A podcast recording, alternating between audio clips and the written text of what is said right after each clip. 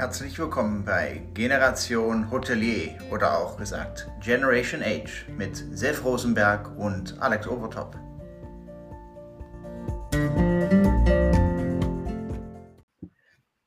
Heute der 10. 10. Dezember. Es ist unsere 37. Folge. Ich begrüße und ich freue mich auch sehr, Max Luscher von äh, den CEO der BNB Hotels äh, zu begrüßen, live aus Oberursel.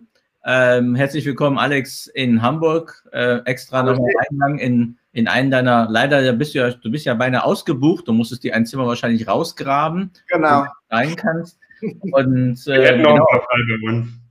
Ja, also nächstes Mal machen wir das so. Und aber äh, es ist kein, äh, es ist kein Hintergrundbild, es ist wirklich ein Zimmer für die Leute, die es dann, äh, genau. die dann denken. Ähm, Max, äh, schön, dass du dabei bist, schön, dass du Zeit gefunden hast. Es war wirklich äh, kurz und bündig gefragt, ja gesagt und ähm, los ist es. Äh, Max, äh, bist 42 Jahre, hast drei Kinder, bist jetzt in Oberursel und die Zentrale von äh, B&B Hotels ist eben Hochheim am Main. Hast du gerade noch mal erzählt, da gibt es sehr, sehr gute Weine. Und wir fangen immer so mit der Anfangsfrage an, wie geht es dir denn so? Ja, ähm, ich sage jetzt mal den Umständen entsprechend ein stabiles Tief dieses Jahr. Ähm, Otto Lindner gestern äh, ganz, ganz treffend bei der Mitgliederversammlung des Hotelverbands äh, hat einen Witz erzählt. Ich gebe mal ganz kurz wieder. Ähm, nicht alles im Jahr 2020 war schlecht. Äh, der Rest war scheiße. Ähm, ich glaube, es ist äh, für die für die, für die Hotellerie, aber auch, glaube ich, in, für die Menschheit in Summe einfach äh, eine Zumutung gewesen. Und äh, 2021 möge besser werden. Aber ich schaue sehr optimistisch in die Zukunft, weil unser Geschäftsmodell voll aufgeht. Ähm, da muss man jetzt eben auch mal so eine Krise durchstehen. Und äh, es zeigt sich einfach, ähm, äh, was jetzt eine wahre Partnerschaft ist, äh, auf wen man sich verlassen kann, äh, ob die Teams funktionieren oder nicht. Und da bin ich äh, allerbeste Dinge. Ja, und wir müssen dir gratulieren. Du bist zum Vorstand gewählt worden der, des Hotelverbandes. Herzlichen Glückwunsch. Und vielen herzlichen Dank. Ähm, ist wirklich eine große Ehre. Ähm, wirklich viel weniger für mich als auch für BNB Hotels als Marke. Ich glaube, vor ein paar, paar, Jahren wäre das noch völlig unvorstellbar gewesen, dass äh, unser kleines Unternehmen so repräsentativ auch vertreten ist. Insofern, ähm, es ehrt mich sehr und danke, dass, äh, dass vielleicht auch ihr für mich gewählt habt. Ich weiß es nicht. Es war eine freie und geheime Wahl. Nein, es ist wirklich großartig. Äh, wie du sagst, es ist eine Ehre, da reingewählt äh, zu werden in, äh, in so einen großen, weil ich habe die Zahlen gesehen, dann vor, der, vor der Sitzung gab es ja die ganzen Jahreszahlen und so weiter. Und es ist ja nicht ein paar hunderttausend Euro irgendwie in der Richtung, was da auch rumgeht im Hotelverband. Da wird viel bewegt und Markus Lute und Otto Lindner machen da wirklich eine großartige Sache. Und vor allem in dieser Zeit, dieser schwierigen Zeit, äh, natürlich viel ähm, ja, an Unterstützung. Ne? Dann äh, gibt es noch hier und da die, äh, die ein oder andere Klage, die äh, in, in die eine oder andere Richtung geht. Also ähm, trotz der ganzen Krise auch sehr, sehr in Bewegung gewesen und auch sehr unterstützend da gewesen. Und äh, ja, wir freuen uns, dich jetzt äh, dabei zu haben, weil äh, Otto Lindner hatten wir schon äh, auch in der Runde, äh, ich sag mal, ich Otto Lindner war, denke ich mal, ungefähr so äh, Sendung Nummer 9 oder 10 und äh, Markus Luther auch äh, kurz danach. Nee, der war, der war früher da, der war, glaube ich, Sendung Nummer 3 oder so. Ne? Aber die ersten Glückwünsche kommen auch hier jetzt, jetzt schon hier aus unserem Publikum im Chat, wie du vielleicht sehen kannst. Hier äh, Hotelier.net, herzlichen Glückwunsch. Dann, wie wir am Geburtstag. Ähm, der Patrick Herrling, der sagt auch noch herzlichen Glückwunsch. Also, ja, danke, Patrick. Ja, also äh, die ersten Kommentare kommen schon, äh, kommen schon rein äh, über den Chat, über die verschiedensten Kanäle und da äh, freuen wir uns natürlich auch auf Fragen oder ähm, ja, äh, der Klaus äh, Michael wird bestimmt auch gleich auftauchen, ähm, aber gerne auch Fragen in den Chat, wo auch immer ihr gerade bei uns live dabei seid. Aber Alex, du lass mich doch mal das Thema nochmal Hotelverband ganz kurz auf, auf, aufgreifen, weil es mir wirklich ja. wichtig ist. Ähm, ich, ich habe gerade im Rahmen der Krise viele Telefonate geführt mit, mit Vermietern, mit anderen Hotelketten und so weiter. Ähm, und, und ganz viele, die eben nicht im Hotelverband dabei sind, haben sich wirklich dann auch ganz schnell auch so ein bisschen, ich sage jetzt mal, fahrlässig ähm, über den Hotelverband geäußert, von wegen, da passiert doch nichts und äh, die haben doch nichts erreicht und ähm, da muss doch endlich mal mehr kommen und so weiter. Und das ist interessant, das ist ganz viel von, von Leuten, die sich dann halt eben selber auch gar nicht engagieren und gar nicht richtig engagieren. Ich glaube, Man darf von einem Verband keine, keine Wunder erwarten. Ja. Verbandsarbeit ist harte Knochenarbeit. Ja. Das ist, heißt Klinkenputzen, Wochenenden, abends Parteiausschüsse äh, und so weiter. Und ich glaube, wenn man einfach mal einen Schritt zurückgeht und überlegt, was kann denn ein Hotelverband maximal leisten? Dann glaube ich, hat der Hotelverband wirklich äh, fast volle Punktzahl erreicht. Ähm, wir, wir, wir liegen im Kampf gegen die OTAs ganz gut da. Ja, wir haben da tolle Sachen erreicht mit Musterurteilen, äh, äh Thema HRS, aber auch jetzt das Thema Booking.com, äh, wo wir einfach fairen Umgang mit uns fordern und den jetzt bekommen.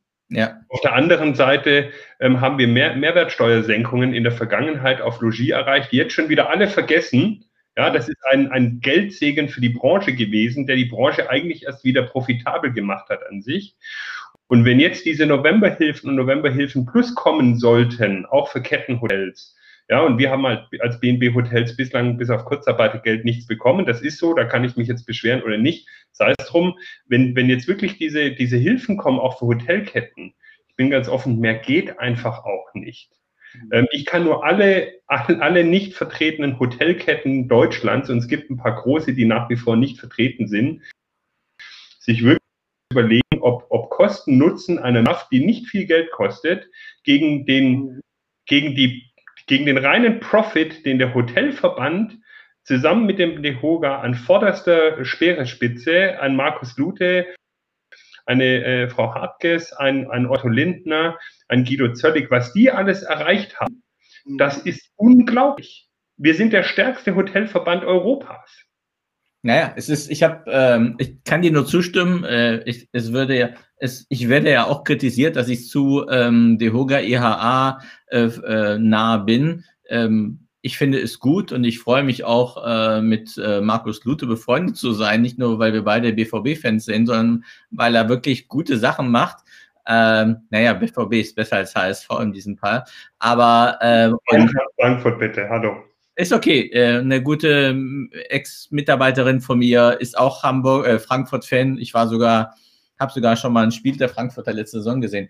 Und ich habe ähm, äh, auch gestern Abend mit Ingrid Hartges telefoniert wegen, und das habe ich ihr auch gesagt. Ich glaube, äh, ihr macht wirklich einen guten Job. Es ist, denke ich mal, die Problematik ist einfach, ähm, ähm, sich mehr zu informieren, was, äh, was die Ingrid wirklich macht. Ähm, also, ich sag's mal so, hat jetzt nichts mit unserem Thema zu tun oder hat doch viel mit dem Thema zu tun. Ich konnte mal, ich habe letztens äh, Ingrid Hartges drei Tage hintereinander nicht begleitet, aber gesehen, was für ein Arbeitspensum sie hat. Hm. Jeder, der äh, Ingrid Hartges kritisiert, der soll mal die Power haben, so einen Tag mit ihr mitzumachen. Ja, der hat offen gesagt einfach keine Ahnung. Genau. Also, also Trotz, das ist, was wir vor zwei Wochen hatten, weißt du noch, sehr, sehr, als wir an einem Dienstag live gegangen sind, da haben wir auch äh, genau über das Thema gesprochen, dass so viele einfach nur motzen und es wird nichts, die machen nichts. Ja, aber es ist, ich finde ich finde es ja auch okay, äh, der Dirk Iserlohe hat auch, äh, hat, äh, hat auch Briefe geschrieben und er macht das, aber der ist ja auch, glaube ich, wenn ich mich nicht irre, auch im Verband mit ein äh, bisschen drin. Da ist auch zu diskutieren, ob das gut ist. Äh, ich finde es ja auch okay.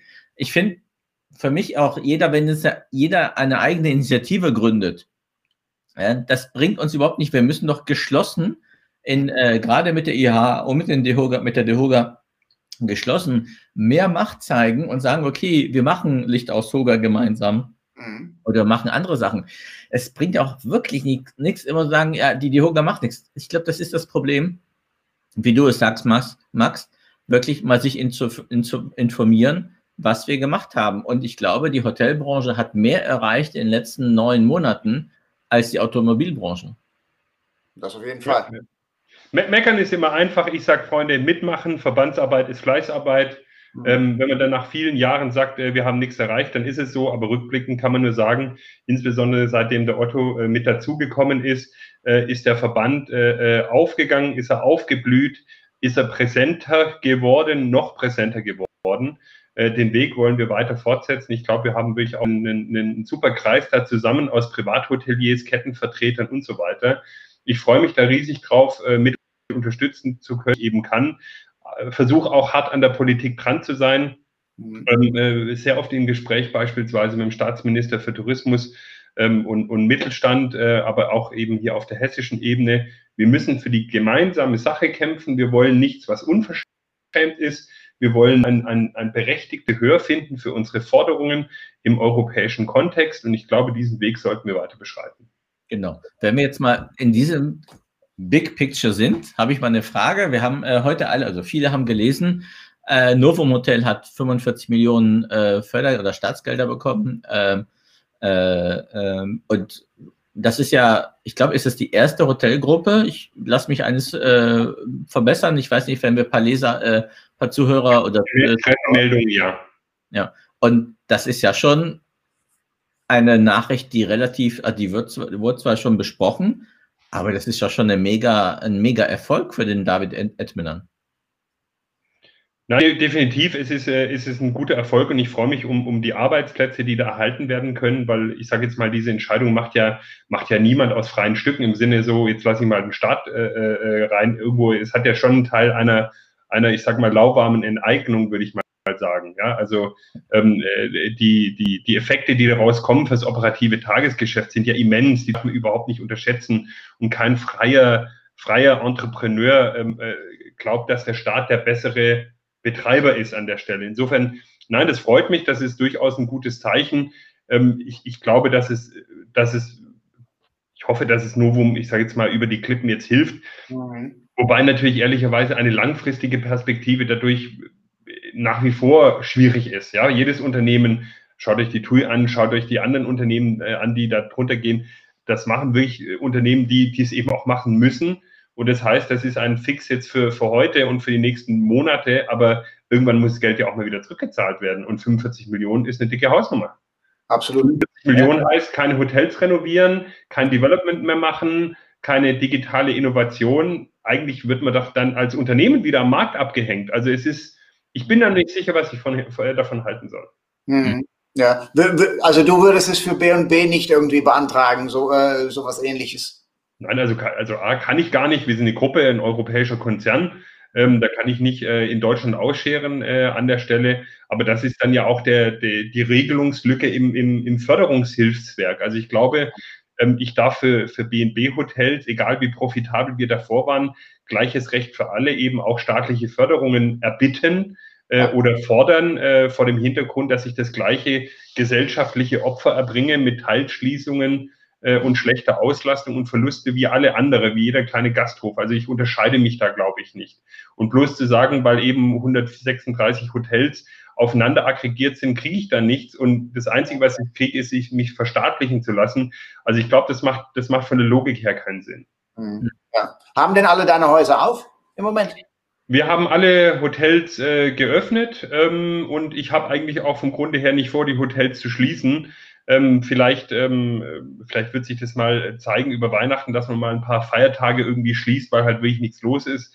Mhm. Ähm, das große Learning aus, aus Asien, das immer nur bedingt übertragbar ist auf, auf den europäischen Kontext, zeigt, die Hoteliers, die offen bleiben, gewinnen hinterher am schnellsten Markteinteile. Und ehrlicherweise sind wir es auch unseren Hotelgästen schuldig. Ähm, mhm. wir haben zwar den Slogan Only for Everyone, was, was jeder Hotelgast ja im Endeffekt ist. Und das sieht man auch auf dem Parkplatz vom Porsche bis zum Handwerkerbully sind es alle, aber eben die Handwerker, die Handlungsreisenden, die Bauarbeiter und so weiter, die sind jetzt noch unterwegs. Und wenn wir dann sagen, die ganze Zeit äh, äh, vertrauen wir drauf, dass ihr uns besucht und äh, sind froh, dass wir quasi auch mit euch an euch Geld verdienen, was ja unser Geschäftsmodell ist, mhm. ist es doch Quatsch dann zu sagen, okay, und jetzt machen wir die Hütten dicht. Es, rechnet, es rechnet sich sowieso nicht. Immer rechnet sich gar nichts und dann lassen wir die Hütten lieber offen. Aber wenn, ich habe eine ähnliche Erfahrung gemacht im Frühjahr, da ne, hier im Side Hotel in Hamburg, äh, da haben wir offen, äh, sind wir offen geblieben und das haben wir wirklich gemerkt, dass wir, äh, als es dann wieder Lockerungen gab, dass es bei uns noch schneller nach, äh, nach vorne ging, weil wir hatten so eine, ne, wir hatten so eine Dauer, Dauerbelegung, äh, ne, die okay war in der Schließungszeit, weil natürlich viele auch zu hatten. Äh, und das ist auch einer der Gründe, warum wir jetzt wieder aufgemacht haben, weil wir haben im November zugemacht und äh, ja, einfach für unsere Gäste diese, ja, doch wieder dieses Zuhause hier zu haben, auch nicht vom Markt zu sein und auch online, ne? weil online ist natürlich auch äh, äh, nicht zu vernachlässigen äh, durch die ganzen äh, Algorithmen. Äh, da kann schon einiges nach hinten losgehen, wenn man einfach zwei bis drei Monate vom Markt ist. Das tut auch. Ja, ich ich, ich sage es ganz offen, ich habe viele Gespräche mit unseren Hotelmanagern geführt, äh, wo eben außenrum Hotels schließen, ja, drei Sterne. Hotels, Vier-Sterne-Hotels. Die Gäste kommen dann zu uns, bei uns und sagen sich, warum sollte ich denn hinterher wieder ins andere Hotel zurückgehen? Hier gefällt es mir auch super. Ja, nicht, dass sie davor unzufrieden waren, aber lernen uns dann das erste Mal kennen. Wir haben eine Weiterempfehlungsrate von 94 Prozent. Folglicherweise stelle ich mir die Frage, äh, äh, was denn nicht besser ist, wie jeden Gast ins Haus zu bekommen. Wir haben eine Chance von 94 Prozent, dass er nicht nur wiederkommt, sondern uns sogar empfiehlt. Wobei ja. du kannst ja bei euch ist ja, also ja, aber, sage ich jetzt mal bewusst, aber wenn du drei, vier Hotels in der Stadt hast, du, die du dann quasi kompensieren kannst, das heißt, in deiner Gruppe, du schließt äh, offiziell schließt du ja, kannst du ja nicht, äh, musst du nicht schließen, aber du bringst alle Gäste in einem Hotel. Das heißt, es, die äh, drei Hotels laufen nicht alle mit 5% Belegung, sondern du läufst auf einmal mit äh, 20 oder 30% Belegung. Das war, ähm, wenn du jetzt bei anderen Hotelgruppen, weiß ich auch, dass die sowas gemacht haben und die haben die Reservierungs quasi, äh, die sind oft geblieben und die haben alles in ein Hotel geschiftet. Und dadurch, ja.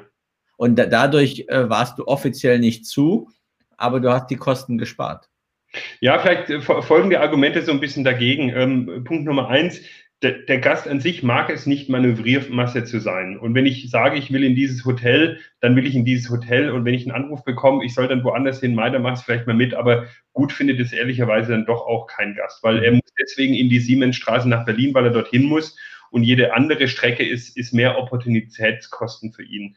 B, ich spare natürlich schon Geld, aber auf der anderen Seite muss man Hotel auch immer bemannen, man muss Legionellenspülung machen und so weiter und so weiter. Insofern Kosten fallen auch an. Insofern Lösung für uns. Wir haben spitz gerechnet und ich sage jetzt mal schlichtweg, ohne Mietzahlung brauchen wir eine Auslastung von, glaube ich, 8,25 Prozent äh, so meine Finanzabteilung, dass es vorteilhafter ist, das Hotel zu öffnen als zu schließen. Okay. Oh wow. Äh, insofern öffne mal. Ja, ja, absolut. Aber das ist eine wichtige, äh, mal eine gute Aussage, weil äh, das ist, also wir haben, als ich, äh, als ich noch im I31 war, haben wir das mal äh, so besprochen und wir haben dann, äh, ich fand es damals für uns eben, ähm, glaube ich, ganz gut, hätten wir von den drei Hotels zwei geschlossen, die waren jetzt nicht so weit weg. Zwei, äh, zwei sind direkt nebeneinander gewesen, sind nebeneinander, das heißt, da tust du standortmäßig gar nichts. Das andere war dann bisschen weiter, aber auch nicht so weit weg und das, das hätte sich dann wahrscheinlich auch gerechnet. Du hast ja auch so eine Rechnung gemacht mal für dich, ähm, ähm, Alex, ja. offen oder schließen. Für dich war das Schließen besser gewesen, ist auch, ist auch, aber ich denke mal, am Schluss ist eine, eine interne Rechnung, da ist, glaube ich, zu sagen, äh, gut oder schlecht wäre, glaube ich, äh, falsch zu sagen, was, was besser ist. Es ist, glaube ich, einfach äh, eine, eine, Firmenpolitik am Schluss. Sagen so und so ist. Vielleicht, vielleicht aber auch nochmal ein anderer andere, äh, Blickwinkel. Ich glaube, es ist vor, vor dem Hintergrund der veränderten Reservierungssituation und Buchungsverhalten der Gäste wirklich schwierig, dann richtigen Zeitpunkt in der Zukunft äh, zu finden, wieder aufzumachen. Wir hatten tatsächlich Anfragen von, von Hotelmanagern, können wir den nicht jetzt hier im, im November schließen oder Dezember schließen? Wir haben nur drei, vier, fünf Prozent Auslastung on the box. Ne, die Gäste buchen halt heute für morgen. Die schauen wirklich abends äh, aus dem Fenster, läuft Coronavirus vorbei, nein, dann kann ich losfahren. Ist Schließung in Berlin, nein, dann kann ich nach, nach Berlin fahren. Das, das, ist die neue Faktenlage. Also verpasse ich doch dann eigentlich, wenn in der Zukunft, äh, ich sag mal, die Post langsam wieder abgeht. Insofern, ich, ich will lieber Hotelier sein als Totengräber. Ähm, das macht schlichtweg auch mehr Spaß. Das ist für die Mitarbeiter motivierender. Eine Türe abschließen ist immer blöd. Das stimmt. Also ich war die Woche auch in einem Hotel in Berlin, die, äh, nee, letzte Woche, ähm, der hat auch geöffnet, da hatten, ähm, haben zwei, drei Freunde oder Bekannte von mir übernachtet. Und das Hotel, ich habe danach mal äh, den, den Direktor angeschrieben, wie läuft es denn? Sagte er, okay, zum Glück haben viele Hotels geschlossen. Mhm. Wir haben unsere 20, 30 Prozent. Das ist zwar scheiße auf gut Deutsch, aber ist immer besser, äh, besser als gar nichts. Man, äh, der Otto Lindner würde auch seinen Spruch dafür finden, aber ähm, dem ist auch so. Ja. Äh, aber genau. Aber, äh, Max, du hast gerade eben äh, die Weiterempfehlungsrate bei euch äh, genannt. 94 Prozent. Das finde ich hochachtend, also großartig. Äh, ne? Ich glaube auch äh, einige unserer Zuschauer oder vielleicht, ne, ich bin auch nicht enorm bekannt mit eurem Produkt, mit, mit B&B Hotels. Ich habe zweimal in den letzten, ich glaube, äh, fünf, sechs Jahren in einem Haus, eurer Häuser geschlafen. Das hat super funktioniert. Es war einfach Check-in, äh, schlafen, ist halt super, äh, war super sauber. Aber erzähl vielleicht den Zuschauern auch ein bisschen was. Okay, was habt ihr denn in den letzten sechs Jahren gemacht? Du bist sechs Jahre dabei jetzt ähm, ne, in, in verschiedensten äh, Funktionen, aber jetzt als CEO Central und äh, Northern Europe. Was habt ihr alles gemacht, um auf die 94 Prozent zu kommen? Das finde ich wirklich großartig. Ja, danke hierfür. Ich gebe das Lob gerne an meine Kolleginnen und Kollegen und die Hotelmanager weiter, die da wirklich äh, tolle, tolle Arbeit geleistet haben. Ähm, ich bin seit viereinhalb Jahren dabei, äh, fast fünf. Insofern, äh, sorry, Korrektur an der Stelle. Äh, ich will mir keine falschen Lorbeeren aufsetzen. Nein, was haben wir gemacht? Wir haben, äh, wir haben einfach auf die Gäste gehört. Ähm, wir haben äh, im Senior Management Team ähm, angefangen, ein, ein, Customer Care Team auf, aufzubauen im Endeffekt und dann wirklich äh, stringent äh, jede Gästebeschwerde äh, gegenzulesen, haben Hotels begangen, noch ein Nöcher. Und im Endeffekt äh, sind es viele relativ einfache Punkte. Ist ein Hotel re renoviert? Ist es gut? Ist es nicht renoviert? Ist es schlecht? Ist, das ist die einfachste Wahrheit überhaupt. Ja, kein Gast schläft gerne in einem Hotel, wo die Leute super freundlich sind, alles, aber das ist einfach alles so ein bisschen wie, wie Gelsenkirchen 1980. Ja, das ist, mhm. da, da, da, freut sich niemand für. Folglicherweise haben wir sehr viel Geld in die Renovierung gesteckt und wir haben jedes einzelne Qualitätsmerkmal, jeden einzelnen Touchpoint unseres Produktes von Teppich bis Rammschutzleiste, Matratze, Bettkasten, Nachttisch, Nachttischlampe, normale Lampe, Klimaanlage, Badezimmer, ähm, äh, Mittelstellung, Kalt, Waschtisch hin und her. Wir haben wirklich jedes einzelne Thema uns angeschaut, äh, jeden, jedes Frühstücksitem, alles, was wir haben. Wir haben einmal einfach alles auf den Tisch gesetzt und gesagt, ist die Qualität ausreichend, damit ein, ein, äh, ein, ein ich sage jetzt mal, sieben, acht Jahre Renovierungszyklus auch erreicht werden kann. Es bringt nichts, wenn das Zeug davor schon, schon, schon grottig ist. Und das haben wir gemacht, stringent, haben das aufgebaut, äh, haben eben mit unserem Designer auch unser Design weiterentwickelt und haben eben dann auch gelernt, äh, Dinge wie, wir wollen ein sehr personalarmes äh, Produkt haben, ähm, ein, äh, ein ein, ein Limited-Service-Produkt natürlich auch, weil die Personalkosten einfach ein, ein schwerer Hebel für die Hotellerie-Profite sind. Folglicherweise ähm, haben wir immer gesagt, naja, die Lobbys, wir, wir, wir trennen den, den, den, den Eingangsbereich, den machen wir möglichst, möglichst klein, den Frühstücksbereich trennen wir ab, damit die Leute nicht abends irgendwie meinen, sie sitzen noch irgendwo rum und haben uns dann gewundert, dass die, das Feedback bei unserem Produkt, ja, jedes, jedes Jahr haben wir, haben wir, haben wir eine große Analyse gemacht, ähm, äh, über alle Qualitätsmerkmale gegenüber Wettbewerb, was finden Sie besser hier, finden Sie besser da. Und haben uns immer gewundert, dass zum Beispiel bei der Lobby hieß, naja, die sieht so ein bisschen aus wie, wie ein, wie ein ICE-Bahnhof, so ein bisschen. Ja? Und dann saßen wir da und waren alle ganz traurig und haben gesagt, ja Freunde, was passiert in der Industrie gleich eigentlich um uns rum? Ja, dieses ganze Thema Open Lobby, was, was andere Wettbewerber schon viel früher ange, äh, angefangen haben. Und da, und das ist mir ganz wichtig, wir haben äh, einen Cultural Change initiiert. Ja, für mich ist die Unternehmenskultur wirklich das Prägende, weil, weil äh, ne, äh, Culture Eats Strategy for Breakfast, äh, die Kultur muss stimmen. Folglicherweise haben wir angefangen, mit den Hotelmanagern zu reden. Wir haben einen Test gemacht mit einer offenen Lobby, haben uns da super viel Zeit gelassen und haben jede Lampe wieder besprochen, jeder Teppich, weil die Reinigungskosten ja hochgehen und so weiter und so weiter und sind jetzt in einem Rollout bei den neuen Produkten, aber auch in Renovierung, wenn wir denn wieder renovieren nach Corona, mhm. ähm, so weit, dass wir eine top äh, offene Lobby haben. Jeder kann äh, gerne mal nach München, München Airport, nach Halberg-Moos in unser Hotel gehen äh, und sich das dort mhm. beispielsweise anschauen oder in Ulm oder Rust-Ettenheim. In ganz vielen Hotels haben wir schon installiert wo man abends eine frische Pizza serviert bekommt, äh, die top schmeckt. Ja, frisch natürlich nicht, tiefgefroren, aber sie schmeckt wie eine frische Pizza, äh, wo wir ähm, äh, Bottoms-up Bier Draft äh, installiert haben, an der Tür so aus dem Stadion kennt, Bier draufstellen, von unten kommt's Bier rein. Ein toller Hidden Check-in, äh, direkt am Check-in-Counter ist dieses Ding. Wir haben Cocktails, die also, tiefgefroren sind, mit frischen Früchten und so weiter, die so warm getoastet werden. Und plötzlich kommen die Leute rein und sagen, Freunde, was? Und das hier für 58 Euro? Ihr habt sie doch nicht alle. Nebenan im Vier-Sterne-Hotel zahle ich 120, das ist kein Deut besser. Aber die, also ist ja so ein bisschen, äh, also ist das Bier, äh, ist das Bier jetzt Selbstbedienung oder macht es, äh, zapft das der Mitarbeiter am Empfang? Also es ist die gute alte Mischung, also wie in England halt am Tresen, du gehst hin und holst dir da am Tresen ab. Also wir machen keinen Tischservice. Ähm, so die, die, ne, die Lobby ist jetzt ja auch nicht groß oder sowas. Ja, es ist ja auch so, ähm, ich wollte äh, auf die andere Frage gekommen, dass es, dass ihr quasi, ihr habt euch ja auch so entwickelt wie Motor One am Anfang, ne? Also immer so, dann haben die ähm, Motor One kenne ich ja. Ja, genau. äh, genau, also diese, diese blaue Firma aus München, ne? Äh, die nichts mit Versicherung zu tun hat äh, und nicht, nicht aus Frankreich kommt. Ähm, und die haben ja auch sich weiterentwickelt in diesem F&B-Bereich. Also die haben auch gesehen, so wie ihr, der Gast, das würde ich auch für mich so sehen, ich habe abends vielleicht keinen Bock, noch rauszugehen, ein Bier zu trinken und eine Pizza. Das haben wir ja bei uns auch gemacht. Und ich fand unsere Pizza, die, äh, die wir, äh, die, die wir ähm, gemacht haben im I31, das ist eine Top-Pizza gewesen. Also immer noch wahrscheinlich. Und der, der Gast, oh, für, weiß ich jetzt nicht, 96 eine Pizza, cool, die nehme ich oder für 98. Es ist auch immer davon dran, äh, wichtig zu sagen, okay, nehme ich für eine Pizza jetzt äh, 8,90 Euro oder nehme ich für eine Pizza jetzt ähm, äh, 15,90 Euro? Ja. Nein, aber das ist, doch, das ist doch genau welch unser Ansatz. Also gerade in der Budget-Hotellerie ist es doch erstaunlich, wenn man einen Zimmerpreis hat von, ich sage jetzt mal 58 Euro, wie viel zusätzliche Marge und äh, Ancillary Revenue man erreichen kann, wenn man es dann schafft, noch pro Gast ein Bier und eine Pizza zu verkaufen. Ja, ja das ist dann ja plötzlich, also ne, äh, da kann ich mein RevPAR äh, lange versuchen zu steigern. Mein Total RevPAR kriege ich relativ schnell gesteigert. Und ähm, ja, vielleicht ganz kurz zu Motel One, der weiße Ritter der Hotelbranche. Ich habe allerhöchsten Respekt, was die hinbekommen haben, ist die Perfektion, die Quadratur des Kreises.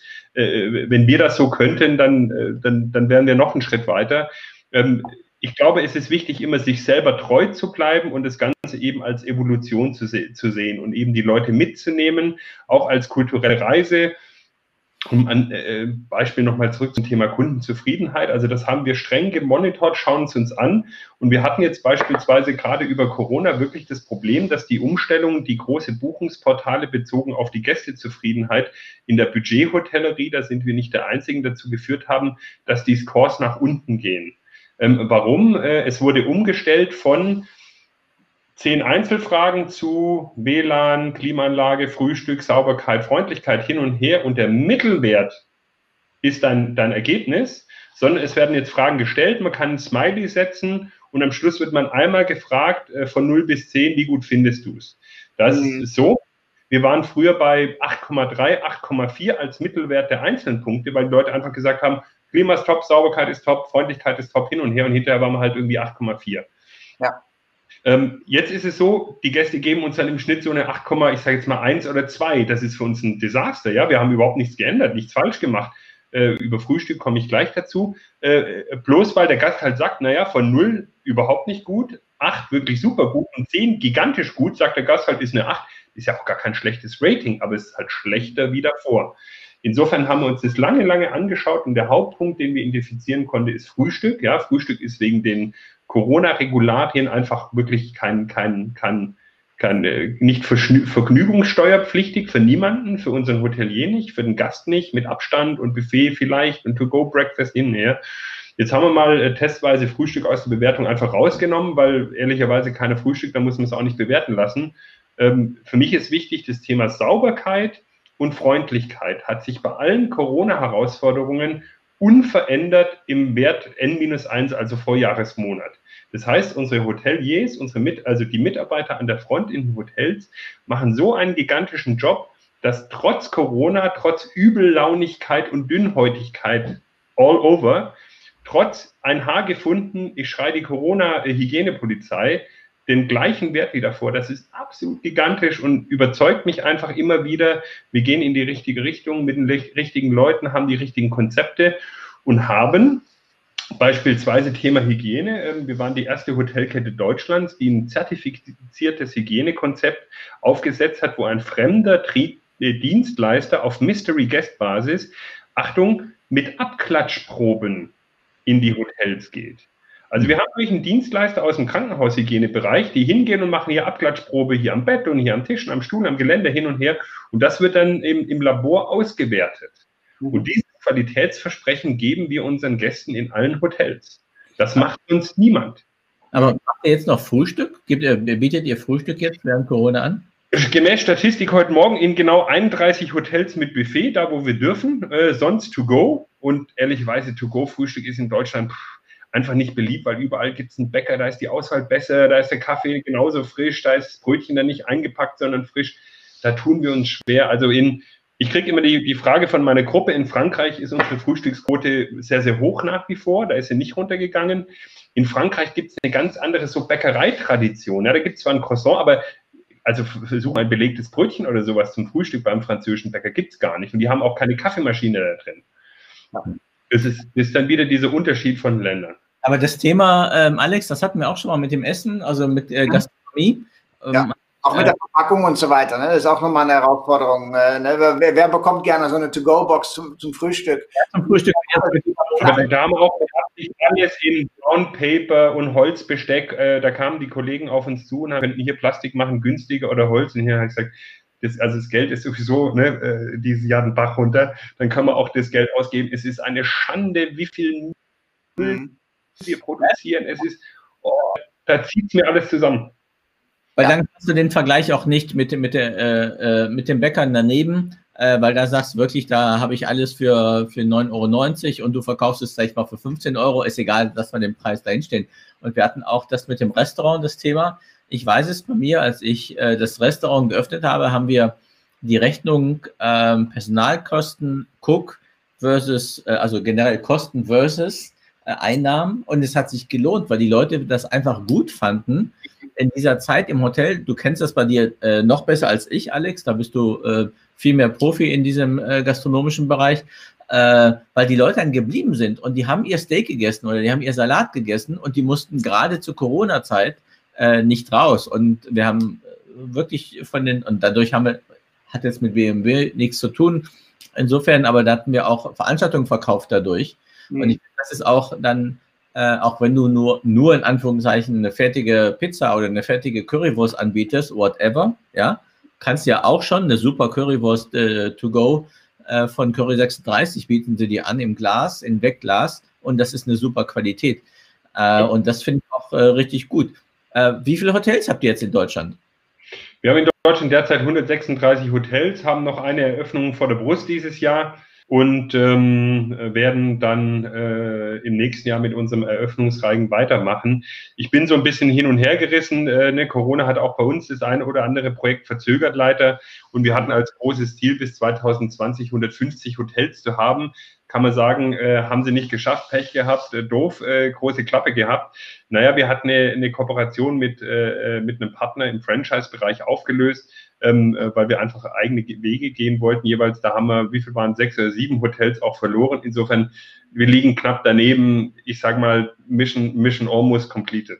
Und wie, ja. äh, eine Frage noch ganz kurz, wie schnell braucht ihr von quasi ähm, Baubeginn bis Bauende, nicht Unterschrift, sondern wirklich vom Baubeginn bis Bauende? Schnellstes Projekt war Baustart am 2. Mai, Eröffnung am 18. Dezember. Wow. Moment des gleichen Jahres, ne? Also. Ja, ja, alles gut. Ja. Sieben Monate, ne? Gute sieben Monate, ja. Aber gut, das ist, ähm, ich sage jetzt mal so, wenn alles okay ist und wir jetzt nicht rund bauen müssen, sondern quadratisch praktisch gut auf die grüne Wiese, ohne Sonderfundament und hin und her, Tiefgründung, brauchen wir so acht, acht neun Monate. Hm. Ja, und wo äh, eröffnet ihr dieses Jahr noch? Äh, dieses Jahr in Rostock noch. Okay. Unser zweites Hotel dann dort. Aha. Bitte? Unser zweites Hotel in Rostock. Wir haben lange gekämpft, eins haben wir schon offen äh, und das zweite eröffnen wir in Kürze. Und wie viele Hotels habt ihr europaweit? Europaweit um die 530, ich weiß gar nicht auswendig, aber wir wollen, wachsen eigentlich aus der Vergangenheit jedes Jahr mit so um die 50, 60 Hotels pro Jahr und wollen das durchaus steigern äh, auf eine höhere Schlagzahl. Mhm. Okay. Gibt es da so einen, einen, einen, Schnitt, eine bestimmte Größe, die ihr immer anstrebt? Äh, sind äh, sind das 100 Zimmer, sind das 120 Zimmer immer oder hängt das wirklich von Standort und äh, Baugrundstück und so weiter ab? Also beides. Ähm, äh, wir haben so, also im Durchschnitt haben wir rund 110, 111 Zimmer, äh, wenn man es einfach mal rechnerisch ermittelt. Unser Gardemaß sind, sind glatte 100 Zimmer. Wir bauen aber jetzt gerade in Köln ein Hotel mit 230 Zimmern, weil es eine Top-Lage ist. Es ist die Mischung wieder, ähm, unser Standardmaß, 100 Zimmer, sind die Baukosten auch äh, am besten optimiert. Ähm, wir gehen ja. viele kleinere Standard durchaus mit 80 Zimmern rein. Ähm, also wir gehen immer dann mit 80 Zimmern oder 90 Zimmern ran, wenn es halt keine Messen und wenig Events gibt und so weiter. Und wir mhm. wirklich äh, sagen, okay, dann, dann wollen wir von Montag bis Donnerstag halt mit 100 Prozent Auslastung durchlaufen. Und das kriegt man dann halt mit 80 Zimmern hin und bei 100 Zimmern ist, ne, da fehlt schon wieder vielleicht ein Schnaps. Ja. Und bei diesen Bauprojekten habt ihr dann immer wieder die gleichen Partner, die euch äh, da unter die Arme greifen, um, mit, um, es auch dann so effizient und effektiv, äh, ähm, ich sag mal, ähm, äh, hochzukriegen, äh, also das Gebäude? Nein, de definitiv. Ähm, wir haben äh, in der Vergangenheit haben wir selber gebaut. Äh, das haben wir, aber machen wir jetzt seit vier Jahren nicht mehr ähm, sondern wir arbeiten mit Projektentwicklungspartnern zusammen, ähm, haben aber im Endeffekt die ganze Projektentwicklungsabteilung immer noch bei uns intern im Haus. Also wir haben Bauingenieure, Architekten, Immobilienrechtsanwälte, Designer, haben alles da. Die meisten Projekte entwickeln wir an. Ja, wir, wir identifizieren ein Grundstück, wir, wir bereiten alles vor, äh, äh schauen, dass ein Hotel drauf passt, äh, Planzeichen hin und her und dann gleisen wir Projektentwicklungspartner auf, die einfach das fertige Ding nehmen, einmal einen Mietvertrag mit uns unterschreiben, mhm. zum Bauamt gehen und einen Bau, äh, Bauantrag abgeben. Und auch da arbeiten wir immer mit den gleichen externen Architekten und Fachplanern und hin und her. Und dann arbeitet auch der Projektentwickler immer mit, mit fast immer den gleichen Generalunternehmern.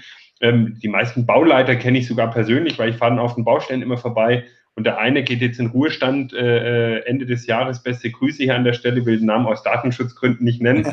Aber das ist ein gigantischer Typ, äh, eines unserer Hauptprojektentwicklungspartners, der hat bestimmt 60 BNB-Hotels gebaut. Aber und ähm, wenn wir da äh, in die Vermarktung gehen, ihr macht ja ähm, eure eigene äh, Buchungsmaschine, habt ihr ja. Wie stark arbeitet ihr mit den OTAs zusammen oder habt ihr bietet ihr die Zimmerraten auf eurer Webseite günstiger als bei den OTAs? Also ja, auf jeden Fall. Äh, besten Preis gibt es immer nur bei uns. Ähm, ich muss aus der Vergangenheit kommen. Ähm, Hauptstrategie ist immer, dass wir äh, am meisten Geschäft über die eigene Webseite abbilden wollen. Wir haben einen Webseitenanteil von um die 30 Prozent. Ähm, wir haben neu, ähm, jetzt mitten in Corona-Livegang, äh, eine neue globale Distributionslandschaft äh, mit auch einer neuen Webseite live genommen, weil wir einzelne Websites dafür, davor hatten. Das, das haben wir jetzt gemacht und rollen gleichzeitig einen Rollout eines neuen PMS-Systems aus, eines neuen Channel Managers, eines Revenue Management Tools, Glasfaseranschlüsse, Telefonanlagen, alles gleichzeitig dieses Jahr. Es ist IT ist ein Teppich, wenn man dran zieht, muss man einmal durchziehen und austauschen, sonst bringt es überhaupt nichts. Ihr baut das, Entschuldigung, äh, Max, ihr baut diese äh, Produkte alle selbst? Oder ähm, na, ja, sagen wir so, die Webseite und so weiter, das haben wir selber gebaut mit Buchungsmaschine, aber Channel Manager nehmen einen bestehenden, müssen halt immer konfigurieren. Bei einem PNS haben wir einen Partner aus Spanien genommen, äh, der, der völlig unbekannt ist, aber ein, ein, ein super Produkt hat, super intuitiv, das kriegt selbst ich hin und äh, ich war kein guter Rezeptionist in meiner Ausbildung. Ähm, also wir suchen da immer so ein bisschen Best Pick, die operativen Kosten müssen, müssen am Schluss passen, es muss handelbar sein und zu unserer Marke passen. Und ich brauche einfach keine, keine Bankett-Tools oder, oder andere Sachen. Ja. Also, also sprich, Fokus ist immer Eigenvertrieb sehr stark. Das, das, das untermauern wir und wir haben jetzt auch großflächig angefangen, SEA und SEO gut zu machen, haben da gute Kollegen äh, dazugenommen, äh, die, die da fantastische Arbeit machen. Ähm, und OTAs, ja, in der Vergangenheit haben wir eigentlich nur mit einem Partner ähm, zusammengearbeitet ähm, äh, und, und, und, und das relativ wenig ich habe, ich sage es mal immer so, ich habe so ein bisschen eine strategische Reserve gerade, die ich nutzen kann und die mir eben hilft, auch schneller und besser durch, durch Corona zu bekommen, zu kommen. Das sind drei Komponenten. Komponent Nummer eins, ich habe bislang keinen, ich sage mal, stationären Corporate und Leisure Sales Vertrieb gemacht, sondern reines, reines äh, äh B2C-Geschäft. Ähm, ich ich fange jetzt B2C, äh, B2B-Geschäft an, passt ja auch zu BNP. Ähm, insofern, da habe ich einen Umsatz, äh, den, ich, äh, den ich generieren kann. Äh, Thema Nummer zwei, äh, Revenue Management. Wir, kam, kommen von Festpreisstrategie mit Eventzuschlägen, die sehr statisch sind und wir haben jetzt eingeführt ein vollumfängliches Revenue Management Tool, ähm, äh, wo wir eben ähm, äh, gewisse Preissteigerungen machen können. Und ich sage jetzt mal, die, die Gurus und den Revenue Manager sagen, äh, äh dass man irgendwo zwischen 5 und 15 Prozent Umsatz noch, noch picken kann, zusätzlich, wenn man Revenue Management macht. Ähm, drittes Thema ist, dass ich natürlich schon eine Under-Usage im OTA-Bereich hatte und die gerne bereit bin, jetzt kurzfristig aufzugeben. Und da werden viele in der Branche rufen und Pui und, und, und, und Teufelszeug und hin und her. Naja, ich mache mehrere Dinge. Punkt eins, Ich stelle meine OTA-Nutzung auf breitere Beine, weil auch über einen einzigen OTA-Kanal kommen nicht alle Gäste. Ich muss im Rahmen von Revenue Management immer mein Produkt und mein Ange also und meine Nachfrage segmentieren. Insofern muss ich auch die Kanäle segmentieren. Dass ich nach Corona wieder eine Begrenzung dieser Kanäle machen werde, ist ja völlig logisch, weil ich meine, meine Kosten im Griff haben will. Und niemals wird das Ganze meine, meinen eigenen Kanal zerstören. Es ist schlichtweg die strategische Reserve, die ich in meinem Geschäftsmodell habe, weil wir langfristig Erfolg haben wollen. Ähm, äh, und das hilft mir jetzt einfach, wenn ich jetzt, ich sag mal, 20 Prozent Umsatz dazuschalten kann, den ich in drei oder vier, fünf Jahren, wenn es wieder gut läuft, langsam wieder zurückfahren kann. Sehr sympathisch. Hat, das, hat der Hoteldirektor oder Hotelmanager vor Ort äh, ähm, auf die Raten irgendwie Einfluss? Äh, er bestimmt am Schluss die Rate. Ähm, wir unterstützen, also wir haben ein besonderes Betriebsmodell. Oh, Verzeihung, ich hau den Computer um. Ähm, wir haben ein besonderes Betriebsmodell. Wir sind der Mieter in den Immobilienmietverträgen. Das heißt, wir sind faktisch der Hotelbetreiber. Wir mandatieren aber lokale Entrepreneure, ähm, damit auf unseren Namen, unser Risiko und unsere Rechnung die Hotels im Sinne der Personaldienstleistung für uns betrieben werden. Was bedeutet das? Es ist unsere L vor Ort, ja, unsere Umsätze, unsere Kosten und ein Teil unserer Kosten ist eine Umsatzkommission an den lokalen Hotelmanager. Der lokale Hotelmanager hat eine relativ einfache PL. X Prozent unseres Umsatzes ist sein Umsatz und dagegen muss er Zimmerreinigung, Rezeptionsdienst, Frühstücksservice, lokalen Vertrieb machen. Das ist eine, eine, wunderbare Symbiose, weil derjenige, der eben die Dinge am besten kann, macht sie am besten. Der Hotelier ist vor Ort immer flexibler, aktiver, agiler wie ein Corporate Manager. Wir sind aber viel besser im Bereitstellen von Systemen. Äh, Patrick Herrling macht einen Daumen hoch. Danke, Patrick, einer unserer Partner. ähm, folglicherweise, ähm, wir machen so ein bisschen das Beste aus allen, allen Welten. Das, das klappt wirklich sehr, sehr gut. Aber das Wichtige ist in allen Welten ist, der lokale Hotelier hat am Schluss vor Ort die finale Hoheit über den Preis. Wir schlagen Preise vor, wir stimmen Preise natürlich zusammen ab, aber am Schluss muss es der Hotelier vor Ort wissen, weil er es einfach auch besser weiß, weil er seinen Markt viel, viel besser kennt. Wie, wie, kann, jemand, äh, wie kann der Alex bei euch Partner werden? Ja, indem der Alex erstmal seinen Job verlässt, wo er gerade ist, was er nicht machen soll, bitte, ähm, äh, weil er führt sein Hotel ganz fantastisch. Nein, im Endeffekt ist es ganz einfach, man bewirbt sich bei uns, ähm, man kann ein Hotel, dann irgendwann mal zwei, drei, vielleicht sogar vier Hotels parallel betreiben. Ähm, wir haben wir haben top, top Leute, auch ein paar Branchenfremde dabei, die es richtig gut machen. Man muss einfach nur Dienstleistung verstehen. Der mhm. Rest ist dann kein Hexenwerk. Natürlich heißt auch selbstständig sein, selbst und ständig, ja. Und in Corona-Zeiten müssen die auch eben selbst und ständig arbeiten, weil ihre Mitarbeiter vielleicht in Kurzarbeit sind an der Stelle. Das ist nicht unsere Aufgabe dann. Äh, ich bin nur für unser Head Office quasi zuständig. Nein, das klappt, klappt sehr gut. Wichtig ist mir immer nur, wenn Leute über mich kommen, gebe ich sie an mein Team mhm. in den Bewerbungsprozess und halte mich raus und gebe hinterher kein Votum ab, weil sonst heißt, naja, Hotel in XY funktioniert nicht, äh, der Manager ist, sitzt auf seinen Händen rum. Äh, dann gehe ich zu meinem Operations Leiter und sage, äh, Stefan, was ist da los? Dann sagt er, du hast ihn doch angeschleppt, ruf du das an.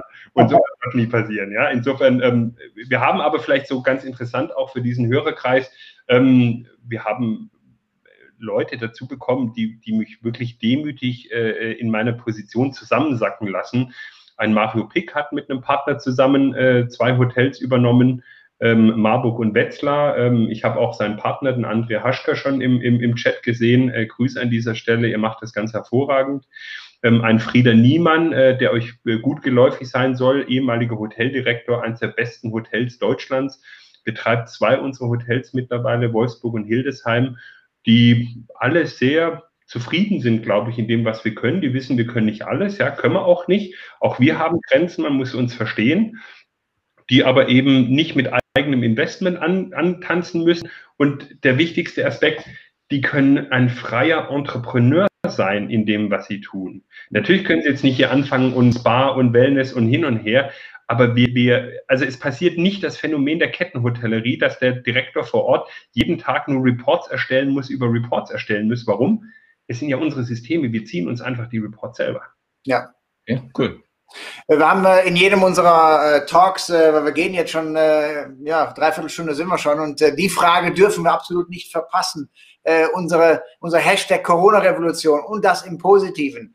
Gibt es etwas, was du positiv aus dieser Krise, aus dieser Pandemie ähm, äh, mit rausnimmst. Das kann aber auch sein, irgendwas Privates. Du hast jetzt vielleicht mehr Zeit mit den Kindern, du machst da jetzt andere Sachen. Vielleicht hast du deine Corona-Revolution äh, eher privat oder vielleicht auch ähm, geschäftlich. Äh, Gibt es irgendwas, wo du sagst, das machen wir ab jetzt anders? Also ganz viele. Ich habe mir dazu natürlich Gedanken gemacht, wenn ich ab und zu mal schaffe, joggen zu gehen, äh, habe ich ein bisschen nachgedacht äh, während des Hören eurer anderen Podcasts. Und nochmal wirklich danke für die Einladung. Das finde ich wirklich alle, alle Ehren wert, dass ich hier vertreten sein darf. Ähm, mehrere, mehrere, mehrere Corona-Weisheiten und Revolutionen für mich. Revolution Nummer eins ist, die Branche ist schon ganz schön resilient. Ja, also dafür, dass wir wirklich seit einem Dreivierteljahr hier in der Grütze stecken, ist natürlich im Einzelschicksal viel passiert und es tut mir sehr leid um jeden Einzelnen, aber so die ganze Landschaft steht schon noch okay da. Also natürlich nicht okay, es ist ein Desaster, aber wir stehen noch. Ja, das ist schon mal eine starke Aussage. Wir sind, wir sind, wir, wir fallen nicht leicht um, wir kämpfen für das, was wir tun. Das finde ich brutal gut. Dann weitere Corona-Revolutionen. Ähm, A, ich bin ein Freund von Evolution statt Revolution, weil ich glaube, dass das Thema Kultur eben der prägende Faktor ist. Ich mhm. will dann gute Arbeit machen mit meinen Kollegen, wenn es mir Spaß macht, wenn ich mich aufgehoben fühle, wenn ich, wenn ich mich beteiligen kann, wenn ich verstehe, was wir hier machen und wenn wir eben auch keinen Quatsch machen. Und da kann ich nur sagen, es hat sich in der Krise erwiesen, dass wir in die richtige Richtung unterwegs sind, die richtigen Partner haben, ähm, äh, dass, äh, dass wir uns aufeinander verlassen können, dass wir, dass wir brutal abgeliefert haben. Und das macht mich unglaublich stolz, was für ein tolles Team im Head Office, aber eben auch äh, in der Hotelmanagerschaft wir haben. Ähm, äh, das ist wirklich top. Ähm, auch mit, mit ganz, ganz vielen Vermietern haben wir ganz tolle Partnerschaften schon vor Corona gehabt und jetzt auch während Corona und bin auch ganz offen mit manchen Vermietern nicht. Ähm, äh, darüber bin ich durchaus enttäuscht, weil, weil ich auch immer bei mir die Schuldigkeit suche. Ich mir aber ähm, durchaus immer wieder dann auch wirklich nochmal korrektiv sagen muss, na Freunde, in der Weltwirtschaftskrise aller Zeiten müssen die Parteien zusammenarbeiten. Und es ist ja nicht so, dass wir uns jetzt absichtlich unfair verhalten, sondern andere sind schon lange umgekippt und wir kämpfen noch und hin und her. Also insofern, dann, dann ist es so, dass da eine Partnerschaft mal nicht weitergeht. Aber das Konzept BNB geht auf, das Team geht auf. Wir machen die richtigen Sachen, die strategische Reserve geht auf. Wir sind mittlerweile bei einem Revenue Generation Index von 170 Prozent angekommen. Vor Corona waren wir bei 70 Prozent. Also das, das geht alles auf. Und dann noch vielleicht im Kleinen für mich, ganz nette Anekdote, auch meine Reisetätigkeit ist mittlerweile nur noch ein Pendeln eigentlich zwischen, zwischen äh, Oberursel, wo ich wohne, in Hochheim am Main, äh, äh, wo nicht nur der gute Wein wächst, sondern auch unser, unser Büro sitzt. Ähm, gestern Abend habe ich dann hier meinen mein Kind, drei Kids, die sind so, ich sage jetzt mal, äh, Anfang, Anfang Gymnasium und, und äh, Ende Grundschule alle, äh, wurde ich dann gefragt von wegen, ja, ähm, aber wenn du diesen Job da jetzt machst, äh, heißt es, du musst äh, viel mehr reisen. Da habe ich gesagt, Freunde, wie viel reise ich denn gerade ganz wirklich? ja, eigentlich gar nicht im Moment. Ähm. Insofern ähm, ist das äh, so, jetzt kommt meine Tochter gerade reingerannt. reingerannt. Maya, ich bin hier in einem Podcast, du musst bitte wieder raus. Ihr hört, ihr hört sie im Hintergrund. Ja. Sie, geht, sie geht jetzt mal bitte wieder raus, das war die Abmachung. Ja, aber nicht hier umziehen, bitte. Ja, doch, muss ich aber. Okay, Entschuldigung. Alles gut. Nein, insofern, es hat, es, es, hat, es hat schon was Entschleunigendes, ähm, Corona. Und ähm, ich glaube, viele Leute müssen sich einfach Gedanken machen, wie es hinterher weitergeht. Ich glaube, wir müssen alle ein bisschen mehr auf uns aufpassen, gemeinsam. Ich glaube, wir müssen alle zusammen einfach ein bisschen, bisschen ähm, ja, einfach mehr, mehr sinnvoll miteinander zusammenarbeiten und nicht immer nur das eigene Interesse nach vorne stellen. Das, ich glaube auch, dass der, dass der eigentlich super, was du gesagt hast. Also laufen tun wir beide, Alex und ich. Ähm, ähm, vielleicht nicht parallel am Tag, aber wir laufen auch relativ viel. Ähm, und, und Schön ist, ihr seht es nicht an, dass ich laufen gehe. das finde ich ja nicht so gut, aber ich weiß ja, äh, äh, dass Alex und ich, wir posten das ja, wenn wir mal laufen gehen. Und äh, deswegen wissen wir das von gegen, gegenseitig, weil er war die Woche wieder laufen. Er läuft, aber Alex läuft immer mitternachts irgendwie. Ich weiß nicht, wann der Typ aufsteht, aber. Heißt das. Ja, dann, dann, ja, in deinem Alter, dann stehst du halt ein bisschen später auf. Das ist ja nicht so schlimm. Ich bin auf das reicht mir jetzt momentan. Aber äh, ich finde auch dieses, was wichtig ist in dieser Zeit, das haben auch viele gezeigt, das haben wir, dann kommen wir eigentlich dahin, was wir am Anfang gesagt haben, diesen Egoismus, ähm, den gibt es eigentlich nicht so viel. Also die Branche hat sich schon im Groben sehr geschlossen gezeigt, auch dank, wie gesagt, IHA, äh, DEHOGA, HSMA, solche diese äh, die wichtigen und auch andere Verbände, die, äh, die, die wir nicht immer nennen. Aber ich glaube, das ist auch wichtig und auch, ich finde es auch wichtig, dass wie ein Dirk Isserloh äh, mal Briefe schreibt äh, und auch an die äh, Immobilienverband, äh, was ich heute gelesen habe, das ist auch absolut wichtig und richtig. Und wir sind auch sehr unterhaltsam. Die sind immer sehr unterhaltsam, auch wenn er mal ausgeladen worden ist vom Fernsehen, was ich gehört habe, äh, weil er, er war schon auf dem Weg oder war sogar im Studio und dann gesagt, nee, wir brauchen die doch nicht heute. Aber ja, ähm, es ist, äh, und ich denke mal, noch mehr Geschlossenheit und noch mehr Kraft gemeinsam, das ist, glaube ich, für die Branche noch besser, weil dann, dann sind wir wirklich, äh, so wie du es auch gesagt hast, sind wir auch da und wir haben auch die Möglichkeit, das zu machen. Die Branche ist eine gute Branche, ist eine positive Branche. Wir haben die Chance, bald, sagen wir mal, im Sommer wieder äh, mehr oder weniger da zu sein. Und das sehe ich definitiv so, ob wie oder wie, so oder so. Großartig wird sich die Branche ja nicht ändern. Der Check-in bleibt Check-in, der Checker bleibt Check-out, das Zimmer wird geputzt. Es ist die Frage,